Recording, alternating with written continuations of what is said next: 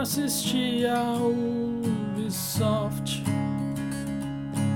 Não me empolguei só com Far Cry. Cry. Eu não aguento mais. Que dor. Rodrigo, você gosta de Led Zeppelin? Amo. Mas que triste usar o Led Zeppelin pra falar da Ubisoft, né, cara? Pois é, cara. Mais triste ainda, na verdade, é ter que cobrir isso tudo, né? Nossa, eu vou te falar, viu? Tô ligado que é um privilégio trabalhar com games, com certeza, mas esses dias me fazem, nossa senhora, repensar muita coisa. Cara, é difícil demais você se empolgar com essas coisas, tá ligado? Sei lá, uns programas muito ruins, mano. É difícil, né, Diego? Mas como já diziam os mestres, aí o mundo dos games é um mundo que das expectativas, Diego, o mundo dos sonhos. Sonhos são destruídos é, frequentemente? Não, mas a gente tá ali de volta no ano que vem, sempre falando dos mesmos sonhos e se decepcionando de novo, Diego. Assim é a vida, assim é o universo dos minigameiros. Você tá bem, meu querido? Eu tô bem, meu querido. Inclusive, vou te falar, hein?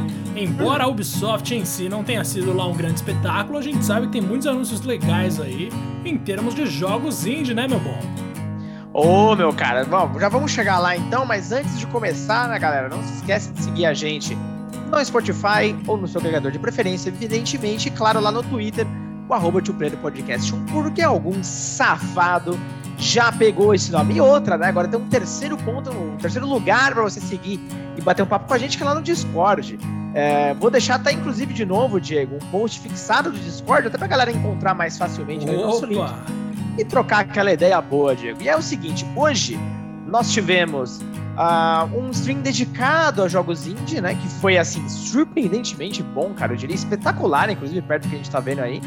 Depois tivemos o Ubisoft Forward, que pra frente não tem nada.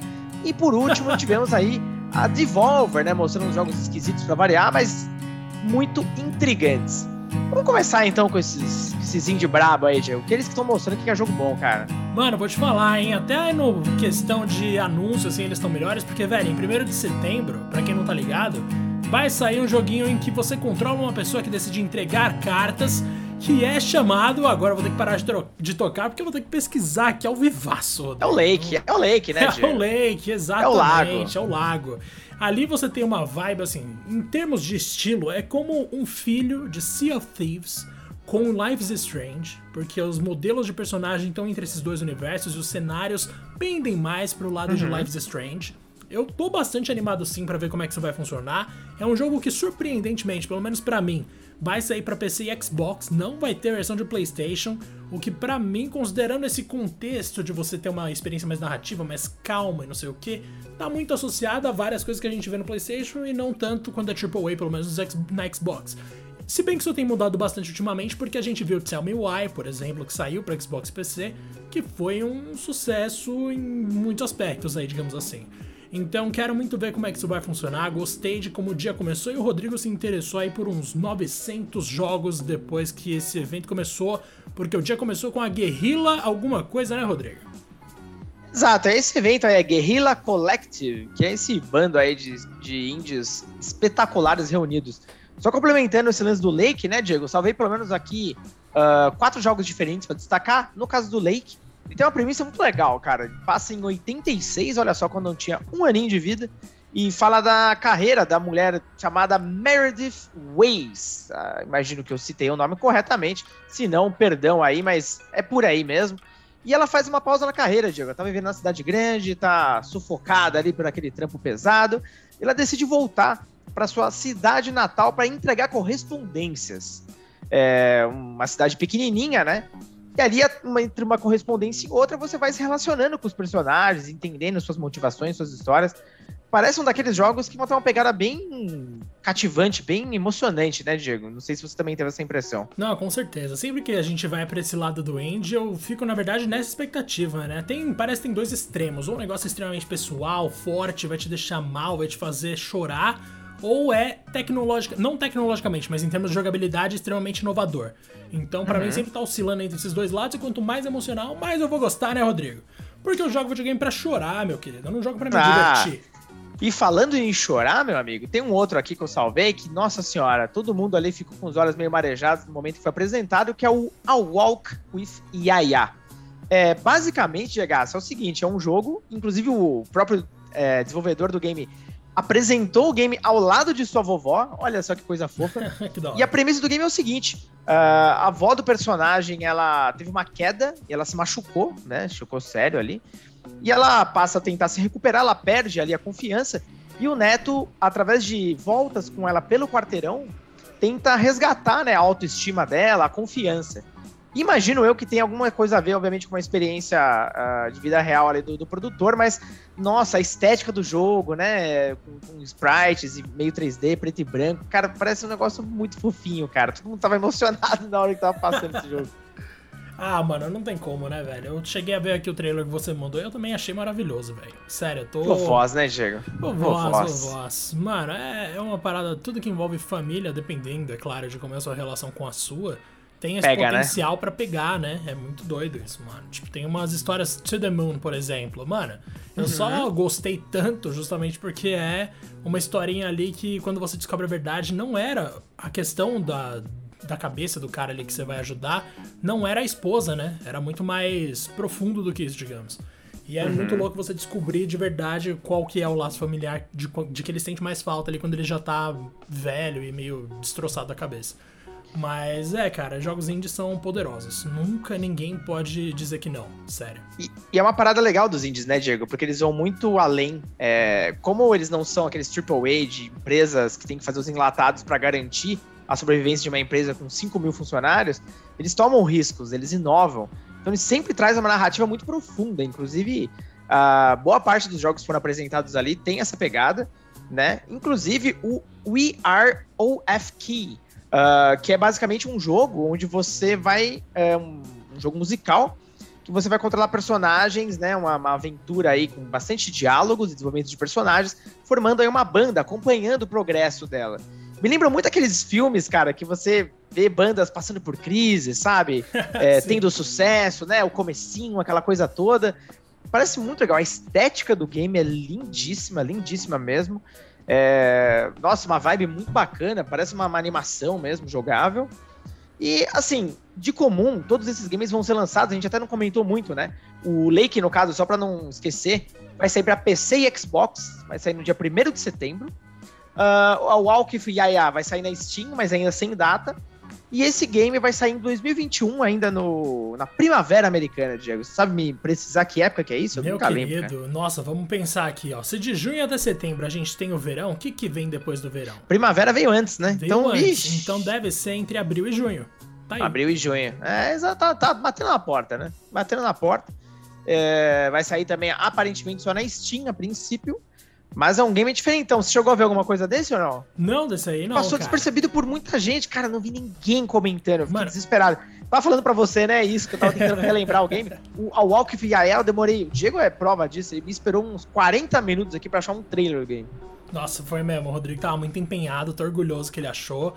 E, mano, obrigado por ter me apresentado o Lake também, que foi nesse processo aí, uma coisa que você achou. É que o dia começou com esse evento da Guerrilla Collective e uhum. depois viria a Ubisoft.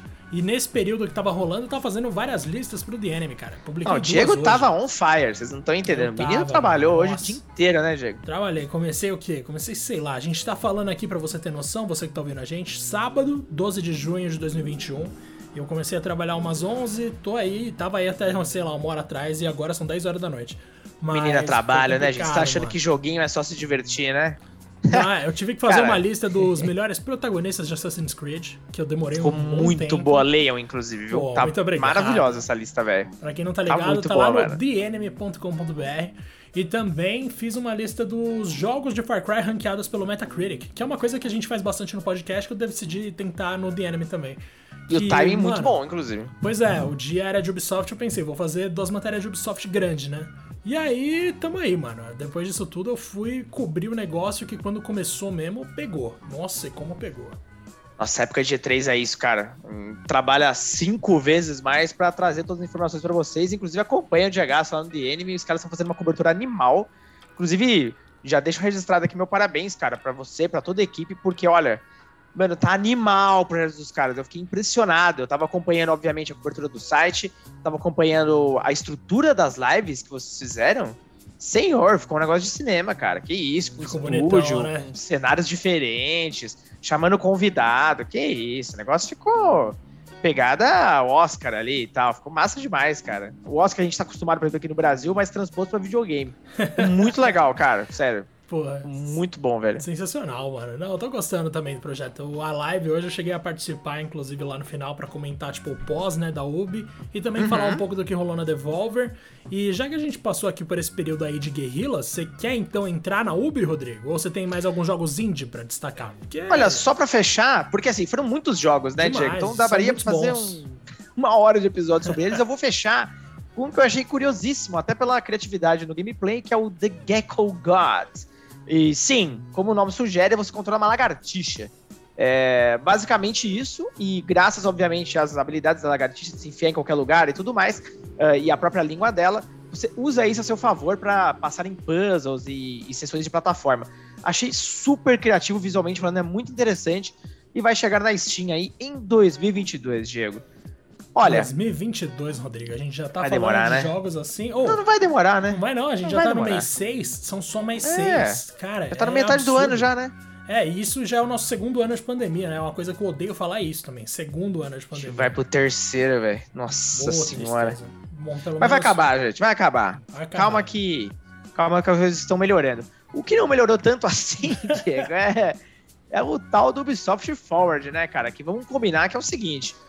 Não sei se você também tem essa impressão uh, já há um bom tempo, mas, cara, quase nada da Ubisoft me chama atenção, cara. Ela se tornou uma empresa não só previsível, mas todos os novos projetos são, parece que, nossa, sempre um enlatado ali que ela começou a produzir e não parou mais, velho. É, eu não sei explicar não, mano. Eu simplesmente vejo os negócios da Ubisoft, cobro porque eu tenho que cobrir, mas eu não tenho mais emoções quando envolve é, Ubisoft, tá ligado? Exato, acho que você definiu bem. Definiu Minha bem. única reação real foi a Far Cry 6, porque eu, eu sou um idiota, assim, porque real eu tô querendo muito jogar esse negócio, velho. Já é a terceira, quarta vez que eu faço isso no podcast. E, mano, eu quero muito ver de verdade. Eu sei que é um gameplay que não vai me agradar no final das contas, mas eu quero ver como eles vão abordar essa história, que é um tanto clichê, mas que ainda assim tem potencial. Tem o Giancarlo Esposito ali, e eu vi que o Diego, que é o filho do Anton Castilho dentro do jogo, uhum. vai se voltar contra o pai, é o que tudo indica. Isso aí eu gostei pra Isso caramba, foi mano. muito legal do trailer, né? Inclusive, uhum. para quem não viu, né, depois veja, eles mostraram um trechinho ali, uma cutscene mesmo do game, onde o Giancarlo Esposito tá ali com uma, seus asseclas, vamos dizer assim, eles estão num navio, né, Diego, se não me engano? Eles estão num navio, sim, junto com alguns rebeldes, né? Tem uma galera rebeldes. rebelde ali e o Diego tá no meio, tipo, meio que ajudando os caras. Nossa, na hora que ele pega Diego! Diego é. Lima! Ele dá aquele berro. Aí eu respondi piada, na hora, já acordei é. aqui, eu tava dormindo durante a apresentação, quando ele mandou essa, eu falei, opa! E aí comecei. Opa, tem episódio 2 pra fazer, porra. Foi o que o Giancarlo disse, Foi cara. O que o Giancarlo então, assim, disse. É, foco, foco, coisas importantes. Mas enfim, foi um trechinho ali só para dar um tom, né, Diego, do que vai ser a história. Nada mais. Mas, enfim, os vilões do Far Cry são historicamente muito legais, né? Muito mais desenvolvidos, inclusive, que os, do que os, os protagonistas. muito mais, né? Uh, vamos ver. Vamos ver no que se transforma isso aí, cara. Vamos eu, ver, mano. Eu falei pra você que o meu hype é quase inexistente, porém, é, porque o senhor falou também muito bem do 5, eu acho que eu vou dar uma olhada nesse 6. Eu falei bem do 5 e eu reitero aqui, eu tô ligado que muita gente acha que a história não atingiu todo o potencial que podia atingir, ficou meio naquela de, ah, vou criticar mesmo ou não vou? E aí, no final das contas, ficou uma crítica meio razona, coisa que a gente também já viu em muito lugar, né? Então, assim, criticar extremismo religioso meio que é comum na ficção. A gente já uhum. viu muitas vezes. Infelizmente, não tem efeito no mundo real, né? Como a gente bem sabe. Mas no caso de Far Cry 5 não é tão sofisticado quanto as pessoas. quanto poderia ser, mas tem uma coisa em Far Cry 5 que eu acho maravilhosa, que é a utilização dos seus aliados para atacar as bases, que eu acho incrível, mano. Sério, eu adoro uhum. aquilo. Mas além de Far Cry, Rodrigo, porque Ubisoft não é só isso. Rolou também. Ainda bem que não, né? Ah, só, só pra complementar rapidinho, o Far Cry 6 ele vai sair dia 7 de outubro desse ano para todas as plataformas que você imaginar. então, só não tem o Switch, né? Das principais. Só não tem assim. o Switch. Porque, Switch, é, aí não dá, né? Acho que é muito, é muito gráfico pro Switch, coitado. Mas o Switch não precisa é. disso. O Switch já tem muita coisa boa, deixa Far Cry uhum. para os outros consoles, tá tudo faz bem. Faz muita falta, não. Não. Agora, o que a gente tem é Brawlhalla como ganhando um crossover com Tartarugas Ninja. Brawlhalla é, é um jogo interessante, é. mano. Sério, é um jogo legal. Mas Tartarugas Ninja não parece uma marca que morreu, tipo, há, sei lá, décadas, velho. Tipo, eles tentaram ressuscitar com o filme, eles... não deu certo. Eles lançaram é. um desenho, na real, recentemente, que até que deu muito certo pelas animações, né? Tem umas lutas animais. Mas, uhum. sei lá, Tartarugas Ninja hoje em dia não, não me chama muito. Assim, é muito o produto público, né? da época dele, né? Exato. É... Sei lá, eu vejo uma nostalgia, sabe? Só isso. Tipo, ah, vamos, vamos pegar a galera nostálgica que ainda não deixou de amar Tartarugas Ninja, cara. Mas, enfim. É, mas aparentemente é um jogo que deu muito certo pra Ubi, né? Porque ele tá aí há muitos anos já e vira e mexe aparece um crossover diferente. Sim, mano, é Brawlhalla é legal, pô. Se vocês não jogaram Brawlhalla ainda, joguem. É uma coisa que é talvez enjoativa, você vai cansar rápido, mas é bastante divertido sim. Enquanto você não cansa, dá para jogar umas partidas bem boas.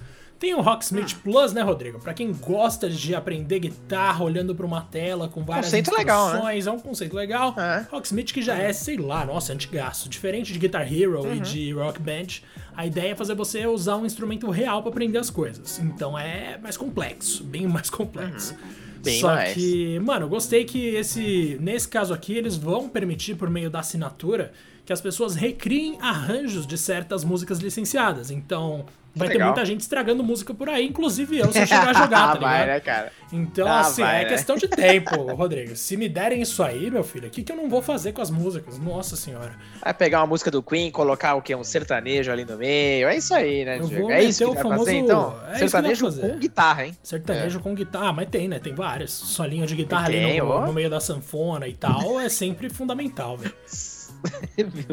Você nunca ouviu. Ô, oh, mas vou te falar. Uma vez eu tava onde, mano? Nossa, eu queria é. muito lembrar, porque era um canyon maravilhoso que eu colei no Nordeste do Brasil. O problema do Nordeste hum. do Brasil é esse, né? Todo lugar lá é bonito, mano. Então, tipo, você não sabe mais não, é dizer o é que, é o quê. É maravilhoso. Mas eu acho que era Porto de Galinhas. Eu tenho quase certeza. E ali naquele ah, canyon, mano. Recife. Uhum. Sim. E aí naquele canyon que a gente tava, tava muito louco, água, montanha tal, todo mundo nadando, show, voltamos. Tinha um cara fazendo um solo de sanfona quando a gente voltou. Maluco, o maluco tocava demais. Sensacional. Velho, sério, era absurdo. Ô, sanfona parece ser muito difícil, né, cara, de, de tocar. Parece que parece. envolve um esforço absurdo, velho. Não, parece mesmo, mano. Eu não consigo me imaginar. Eu, eu toco piano, mano. Imagina a sanfona. Eu consigo imaginar que a coordenação seja bem complicada. Ao mesmo tempo, também você não vai ter um Chopin ali te ferrando. Então, tipo, dá pra, dá pra se, se virar. Enfim, ah, Rodrigo, a gente teve Riders Republic é. saindo em 2 de setembro e deu o seu destaque aí, porque eu acho que você ia falar alguma coisa. Não, não, é... Pode continuar com esse, depois a gente volta nos maiores. Tá falando mais dos menores também, né? Ah, Inclusive, Riders Republic, ele, ele é um game totalmente novo, é sequência de alguma coisa e tal, porque eu vi que são esportes é, radicais, né? É, é tipo, lembra Steep, que era aquele da neve, hum, também verdade, da é Ubisoft. É então, Lembra Trials uhum. Rising, mas não é nenhum dos dois. Olha aí que legal. A mistureba. Exato, você vai ter, na verdade, tipo, eu acho que você vai ter 50 pessoas simultâneas, mas a promessa é de que seja Caraca. um MMO de esportes radicais. Então, que se você curte isso, esse conceito um tanto diferente, vai fundo. E vai sair em 2 de setembro, mano. Nossa, já tá logo aí. Tá logo aí, aniversário do meu irmão, inclusive. Ô, oh, louco. É mano, um presente ou não? Não, é um presente não, né? Ele só joga no Attack City agora, mano.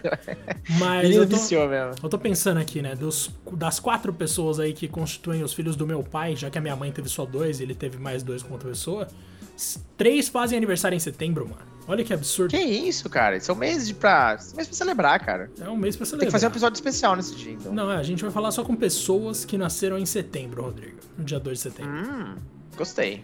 Gostei São pessoas do signo de virgem, do cavaleiro mais Conheço pessoas incrível. muito boas, inclusive. Uhum. Ótimo, Mario. Cara, bom, ó, é... inclusive o game, na real, que abriu o evento foi o tal do Rainbow Six Extraction, que antes era o Quarantine, que, né, óbvio, a gente já falou aqui que era... era mais do que óbvio que eles iam mudar esse nome, né, dada a situação atual do mundo. E, cara, eu não quero falar nada ainda, honestamente. O que, que você achou? Ah, mano, eu não achei nada, essa é a verdade, né? Tipo, sério, na moral, eu tô ligado que muita gente curte, mas Rainbow Six não é pra mim, acabou, mano. Tipo, não tem nada de tiro que eu vou gostar. E aqueles inimigos, Rodrigo. Na moral, Nossa, eu vou até horríveis, recitar mano. aqui. Eu acho que comentaram isso no nosso grupo do Discord. Entrem no grupo de Discord do 2P. Acho que foi o Edu que falou que o design dos inimigos estava horrível. Foi ele mesmo. Mano, e realmente não, não tá rolando, velho. Desculpa. Nossa, é muito. Sem tosco. graça, né? Aham. Uhum. Parece que eles pegaram aquele corpo meio azulado que mostra onde a pessoa tá sentindo cãibra, tá ligado? E colocaram aquilo no jogo, mano. É muito doido. Parece uma Credo, propaganda de cara. Dorflex. Não sei exatamente por que, que eles foram por esse Nossa. caminho, mas discordo profundamente. Não, a descrição, né? Aquela, aquele gameplay lá com, com o produtor falando e tal. Chato pra caramba. É, basicamente é o gameplay do Siege, né? Do Rainbow Six Siege, que tá aí até hoje bombando, que é um jogo competitivo, já o Extraction é o contrário, é um cooperativo com até três jogadores. Você vai usar alguns dos operadores, inclusive, do mesmo game, então muitos personagens, se você conhece, gosta, provavelmente você vai curtir. Porém, cara, vou repetir a frase que você falou no começo, é um jogo que não fez me sentir nada. Tipo, não senti nada vendo esse jogo, Diego. Não, ele, nem raiva, né? É, se ele existir, ok, se ele existir também, tanto faz. Eu, eu quero ser bem honesto. Eu, eu amava os Rainbow Six antigos. O Vegas, Vegas 1 e Vegas 2, para mim, são os dois dos meus jogos favoritos cooperativos. São animais, jogos bem estratégicos, em trabalho em equipe. E é um jogo com mais pé no chão também, obviamente. Se passa tempos atuais tudo mais, faz rapel, não sei o quê. Mas, cara, tudo é muito coordenado e um, tem um alto grau de dificuldade. Esse game ele tenta resgatar um pouco disso do Rainbow Six, de, de uma parte mais estratégica e de de um time bem menorzinho. Porém, como você falou, esses alienígenas, cara, o que tem a ver com Rainbow Six, cara? Ah, é. ah, ele vai ah, sair dia famosa, 16 de setembro. É, é a é criatividade isso. das empresas grandes, cara. Empresa de jogo AAA, quando quer ser criativa, é impressionante o caminho então, que eles então. tomam pra tomar decisão errada. Rodrigo, vou matar é. o resto dos anúncios aqui numa só e depois a gente Vamos vai lá. partir pra Devolver. Então vamos passar rapidamente aqui rapidamente. que Assassin's Creed Valhalla apresentou uma nova expansão, beleza, show, vai ser o Cerco a Paris, que é um arco muito legal de Vikings. Parece bem legal. Uhum. E a gente sabe que Assassin's Creed Valhalla é uma adaptação não oficial, não licenciada da série Vikings. A série. Então vai Com ser certeza, velho. A gente teve aí a operadora hum. Thunderbird de Rainbow Six Siege, que vai chegar em 14 de junho. Claro que teve Just Dance 2022, né, Rodrigo? Com ah, várias ah, músicas, surpresa, né? inclusive Believer uhum. de Imagine Dragons, para quem gosta, eu não suporto. Teve aquele vídeo lá do Far Cry que a gente falou, teve o passe de temporada de Far Cry 6 e o anúncio de Blood Dragon, que você vai comprar, se não me engano, o passe de temporada e ganhar um modo com os vilões e também o jogo, que é o Blood Dragon. Uhum. E ainda teve Mario Rabbids Sparks of Hope, que eu achei o trailer muito legal, muito enganoso. Que a própria Nintendo vazou, inclusive. Que a própria Nintendo vazou. Cara, a gente tava falando sobre isso. É... A Ubisoft sempre teve vazamentos históricos, né? Mas agora até os outros estão vazando por ela. Terceirizou então, tipo, o vazamento, sem... Rodrigo. Olha não, isso. terceirizou, né, Diego? O game tinha vazado ali na, na loja, inclusive do Nintendo Switch Online, com imagens e tudo mais. A Nintendo tirou do ar. Óbvio que, né? A internet não perdoa. Vazamento, entre aspas, né? Vamos lá. E aí depois eles viram, ah, dane-se, soltaram logo o trailer em CG ali. Basicamente a sequência do jogo lá de estratégia que envolve personagens do universo do Mario e do Rabbids, que incrivelmente deu muito certo. Olha só, né? E a gente teve aquela revelação chocante de um jogo de Avatar em primeira pessoa. Ah, que isso, cara. Meu Deus. Olha, o jogo é falar, chamado cara. Avatar Frontiers of Pandora, Rodrigo. Chega em 2022. Eu gosto, eu gosto muito do primeiro filme, gosto muito mesmo. É, especialmente quando você tem a experiência do 3D. Aquilo ali foi feito para 3D, para vender a tecnologia. Essa é a grande realidade nos cinemas, né? E foi uma baita experiência. Agora eu tô muito curioso, porque, lógico, se você analisa todo o resto do filme, ele é muito básico, né? História, desenvolvimento de personagem, o caramba quatro. Porra, a gente já sabe que vão ter o quê? Mais dois, três, quatro, sei lá, cinco filmes. E agora eu tô curioso, como é que ele vai expandir esse universo tanto assim, né? É... E o James Cameron tá responsável por isso. Não é que mudou o diretor ou o criador, sei lá. Não. James Cameron tá realmente responsável por tudo isso. Uh... E basicamente, né, Diego, curiosidade, né? É, é a primeira vez que a gente vê qualquer coisa do futuro de Avatar. Foi através do jogo, a gente viu nada dos filmes. Então, bom, foi uma CGzinha ali e tal. Na verdade, eu nem sei se foi CG ou. Não, não duvido também que tenha sido, inclusive, imagens da, da engine, porque o game vai sair para PS5, Xbox Series e PC. Então ele já tá pensado para a geração atual, vai ser lançado ano que vem. Mas, assim, nada de gameplay, coisa do tipo. Só cenas de, de, de ação, os humanos e tal, com as máquinas ali, os, os avatares, com seus monstros, enfim. eu não, não sei muito o que esperaram, cara, honestamente. Eu também não, mano. Só que vem aí, beleza. Tomara que não seja um Far Cry em que as pessoas são azuis e essa é a única diferença. Se... E você tem que ir nas torres pra é, habilitar o um mapa. Você tem que subir na torre para habilitar as coisas, para poder ver o um mapinha bonitinho como você deveria ver. Mas hum, é. beleza, é. né? Faz parte da vida. Vamos ver como é que a Ubisoft vai se virar. E agora vamos partir então para a terceira, porque hoje foi movimentado. A Ó, terceira antes, Diego, parte. Opa, fala aí. Ó, rapidíssimo em 15 segundos. O, olha só, a pedido de muitos, né, Diego? Nosso queridíssimo Aiden Pierce vai chegar no Watch Dogs Legion. cara, um grande protagonista, né? Grande protagonista aí. É, cara, como é que eles chamavam ele no Watch Dogs 1 mesmo? Eu não lembro, Era... mas, mano, nossa, que perfeito. Nas rádios eles falavam que era o assassino, o vigilante, lembra? O vigilante, vigilante, o vigilante, o vigilante. Meu, Senhor Cris. Eu não sei. E claro, a maior decepção de todas, nada de Splinter Cell. Então, realmente, nada de Splinter Cell e nada também de Beyond Good and Nível 2. Nada de Beyond Good and Nível 2, que foi alucinação coletiva, né? Esse jogo vai ser cancelado, eu não tenho a menor dúvida ah, disso. também acho. Junto também com Skull and Bones, que também não teve nenhuma novidade, é. também é do Ubisoft. Mano, isso aí, esses negócios tá tudo errado, Rodrigo. É complicado. Adeus, Ubi. Chega de Ubisoft, Diego, pelo amor de Deus. Vamos lá. Passando então pra Devolver Digital, que foi a terceira empresa do dia a apresentar uma porrada de coisa. Na verdade, não foi tanta coisa assim, mas foi uma apresentação naquele estilo que só a Devolver faz. Aí a gente tem o quê? Death's Door, que chega no dia 20 de julho, Rodrigo. Parece um jogo interessante. O famoso Zelda do Pombo. O famoso Zelda do Pombo. Olha só que ideia diferente. A gente tem o Phantom Abyss, que vai entrar em acesso antecipado em 22 de junho, para quem tá querendo. Uhum. A gente tem também Wizard with a Gun para PC e Switch que vai ter customização de magos e armas, ele vai chegar em 2022. E a gente tem o meu favorito dessa apresentação deles, que é o Track to Yomi, que será lançado em 2022 também para PS5, Xbox Series e PC, e nada mais é do que um Sekiro 2D. Mentira, mas o lance é o seguinte: você controla um samurai que vai lutar com pessoas, obviamente e que também vai lutar, tipo, parece que, mano, pensa num esquema Prince of Persia clássico, os primeirões, assim, que você tá ali de uhum. frente pro carinha 2D, você consegue aparar, bater e, nesse caso aqui, imagino que desviar. Os cenários lindíssimos, o estilo artístico de altíssimo nível. Estética maravilhosa. Mano, eu quero muito jogar esse negócio, Rodrigo, sério. Fiquei impressionado. Cara, estética maravilhosa. Lembrou muito um Ghost of Tsushima 2D, até por algumas partes ali. E nossa, muito legal, cara. Que bom que a gente tá vendo um ressurgimento de jogos com a temática de Japão feudal e coisas do tipo. Eu tava com saudade, viu? É, saudades da época do PS2, né? Que a gente tinha um por semana, basicamente. Mas. é, e nunca enjoei disso. Mas que bom, que bom que ele tá voltando. Esse, infelizmente, só em 2022. Mas pelo visto vai ser um troço caprichado, hein, cara? Vai ser, mano. Inclusive, falando em Japão feudal, eu vou fazer aqui o meu apelo, porque eu tenho certeza que a Rumiko Takahashi, criadora de Nuyasha, ouve o nosso podcast. Que é o seguinte. Lógico, ela assinou, mano, foi a primeira, inclusive. Foi a primeira, ela mandou mensagem pra gente falando: muito bom, meninos. Muito bom, orgulhoso de é. vocês. É. E, velho, que é o seguinte, faça um jogo de Nuyasha em mundo aberto, pelo amor de Deus. Eu não consigo Nossa, imaginar como não isso, funcionaria, velho. Sério, eu, depois de reassistir Ai. o anime inteiro na Amazon, fica propaganda de graça aqui. Velho, eu realmente acho que um jogo de mundo aberto seria perfeito com as hordas de demônios vindas do céu na forma de uma nuvem, com toda aquela pegada de tipo do Inuyasha de Sesshomaru, de repente você dividir o controle entre um e o outro. Ai meu Deus, mano, nossa, eu ia chorar.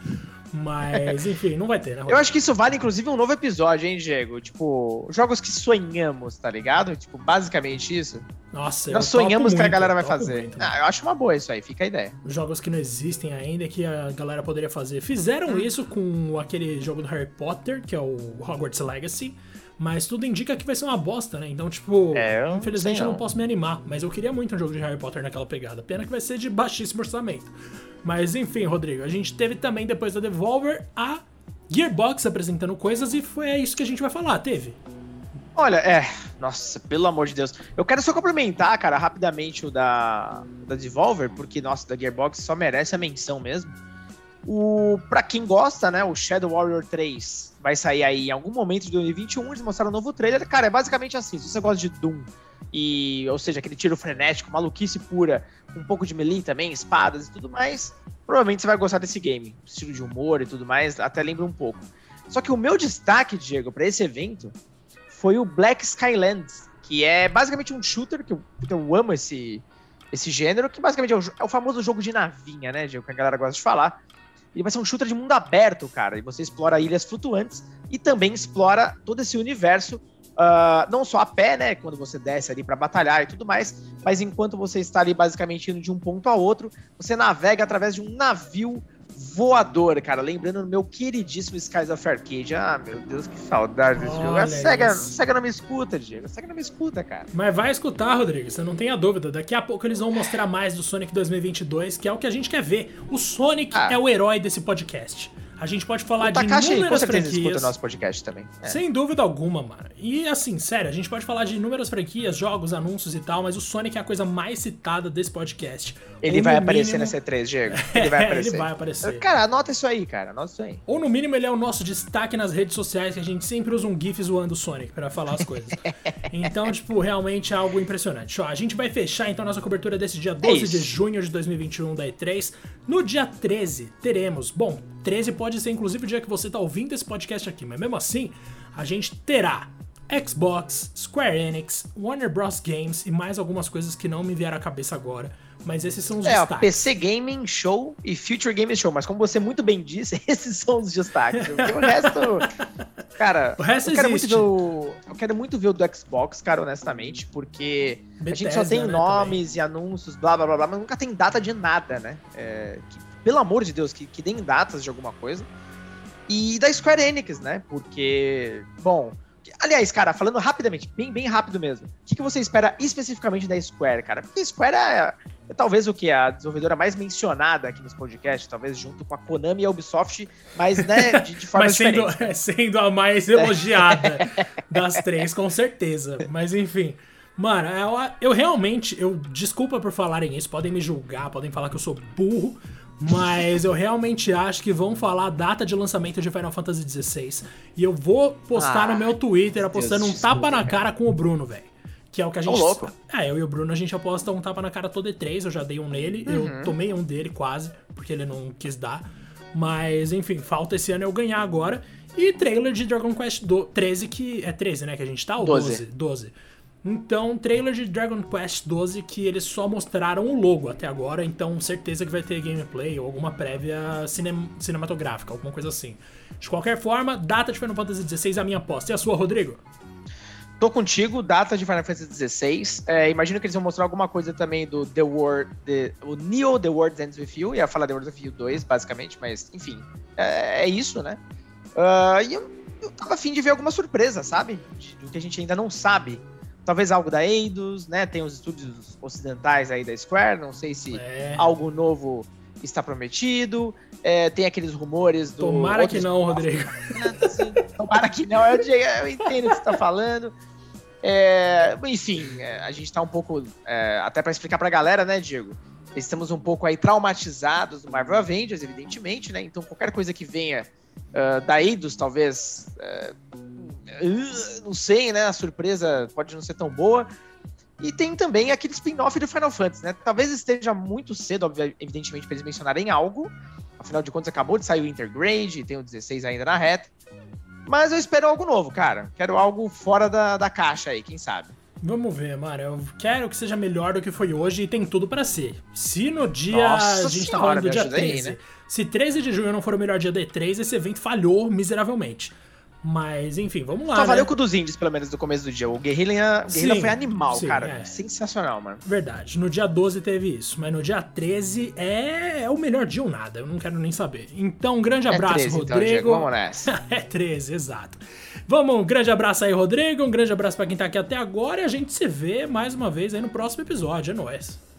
Valeu, Diego. Abraço pra você. Abraço, galera, e até o próximo.